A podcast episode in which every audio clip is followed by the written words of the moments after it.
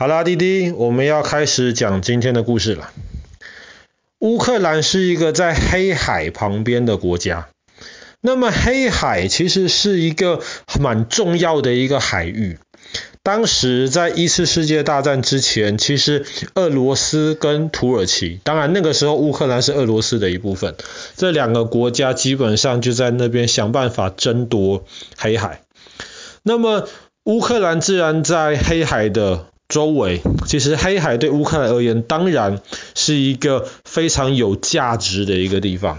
那么在黑海边，乌克兰有一个很重要的一个城市，叫做奥德萨。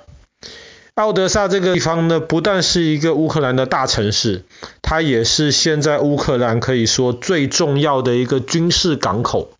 因为是乌克兰的海军基本上就透过奥德萨这个地方。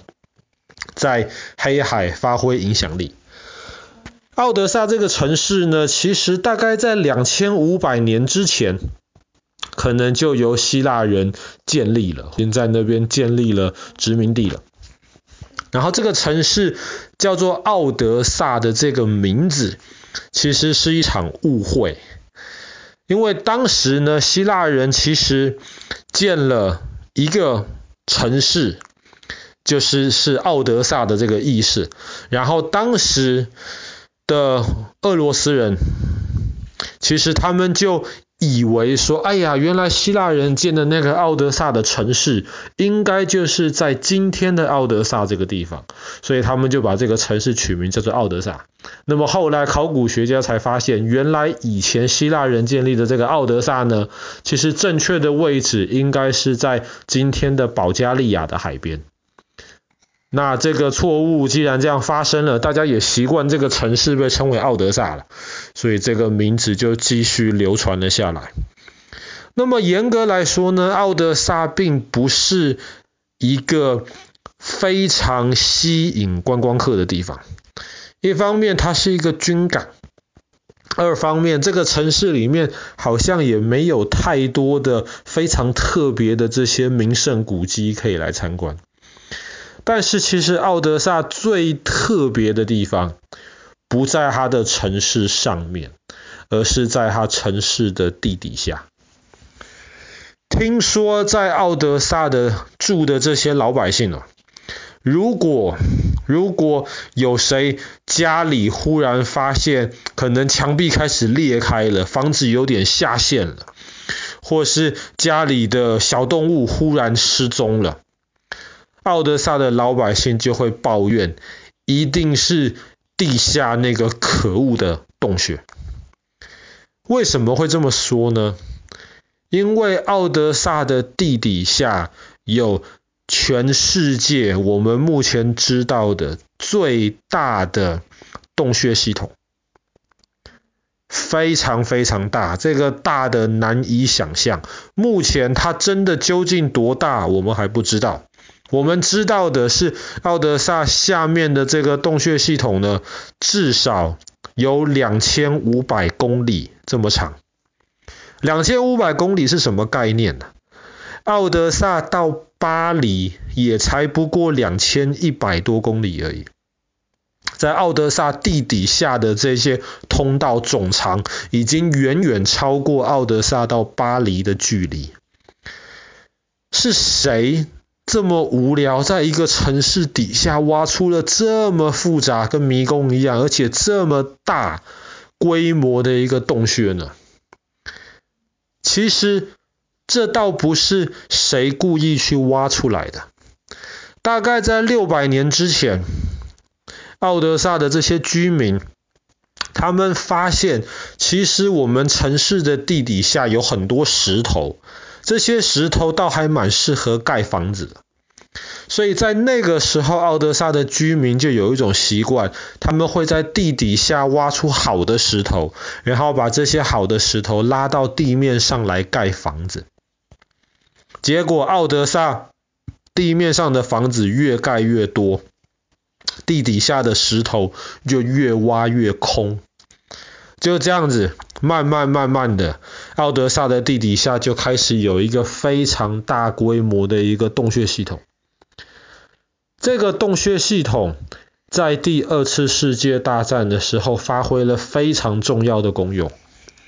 那个时候，德国侵略了苏联，当然也包括今天的乌克兰的这个部分。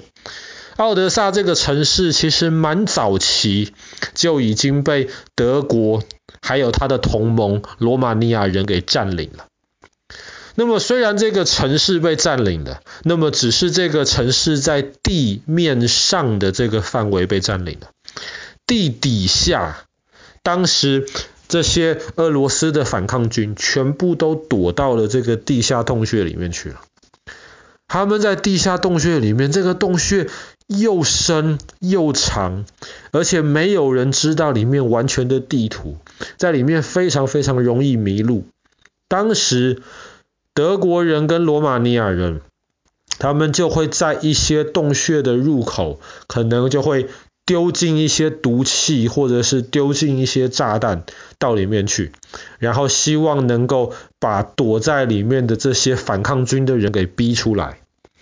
但是他们没有人敢下到地下洞穴里面去，因为那不是他们的地盘，而且里面非常非常黑，没有光的，里面的地形非常的复杂。这些纳粹跟他同盟的这些士兵下去了，基本上就上不来。所以没有人敢下去，但是他们也没有想到，在这个地底下的这个洞穴是这么大规模，总共两千五百公里这么长，或者是更长。你丢一些毒气弹下去是一点用处都没有。所以在那个时候，晚上，特别是晚上的时候，在奥德萨的城市上面的这些德国的这些军人。都没有办法好好睡觉，他们不知道在什么时候，在什么地方，忽然有一个地下洞穴的出口就冒出了一些反抗军的士兵，然后来破坏这些德国的补给，然后甚至来对付这些德国的士兵。在那一段时间里面，很多历史学家就猜测，这地下洞穴的规模就变得更大了。因为当时可能有一万人或是更多的这些反抗军躲在地下洞穴里面，他们一方面为了保护自己，一方面也为了攻击纳粹德国这个敌人，他们又把地下洞穴挖得更复杂。那么在二战结束之后呢，地下洞穴就不需要有反抗军占领了，但是那个时候就变成了一些奥德萨的一些帮派。就是一些，嗯，可以说是坏人吧。他们就故意要找一个那种比较对他们而言安全的地方，能够来做一些坏事，来做一些交易。那有什么比奥德萨的地下洞穴更安全呢？所以在那个时候，地下洞穴听说也是不断的被一些很可怕、很奇怪的人在使用。那么是一直到大概五十多年前，奥德萨终于有一些老百姓，他们就组织了这种探险队。这个探险队其实不止一个探险队，好多个探险队。这些探险队他们每年就会固定有一段时间到地下洞穴里面去。他们的目的其实不是为了探险，他们的目的是要把地下洞穴里面的那个地图给画出来。然后他们常常在地下。探险画地图的时候呢，他们常常就会发现曾经反抗军可能留下来的一些武器，或者是甚至还有几次他们在里面救出了一些可能在外面玩，然后玩一玩就不知道跑到哪里去走丢的小朋友，在地下洞穴被发现，然后有很多人甚至也开始，比方说要向着进行一些比赛这个样子。看能够谁能够在地下洞穴里面能够走走走更远的距离，或者是发现更远这个之前完全没有人发现过的一些分叉的一些路线。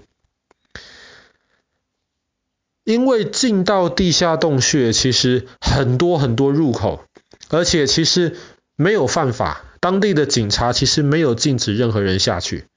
所以听说在奥德萨也会有一些大学生啊，他们要开 party 的时候，怕吵到别人，他们就到地下洞穴去开 party。但是那个是非常危险的事情，为什么呢？因为里面真的太容易迷路了。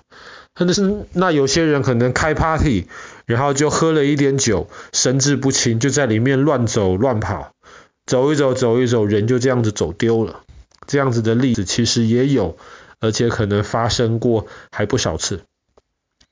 那其实地下洞穴有一部分是开放让观光客可以参观的。那么，但是观光客不可以就自己这样。肖德萨当地的话，需要找导游，然后由比较熟悉地下洞穴的状况的这些导游带着观光客下去。那么，我们这种观光客就可以到那边参观一下这个全世界可以说是最大而且最复杂的这个地底下面的系统。那其实全世界很多其他的大城市也都。有或是都传说有类似的这种地下系统，只是这个都没有人知道，有很多是这种所谓的都市传说。但是奥德萨的这个地下洞穴呢，倒是真的是货真价实的。好啦，那么我们今天的故事就讲到这边。乌克兰奥德萨这个城市拥有全世界最大的这个地下洞穴系统。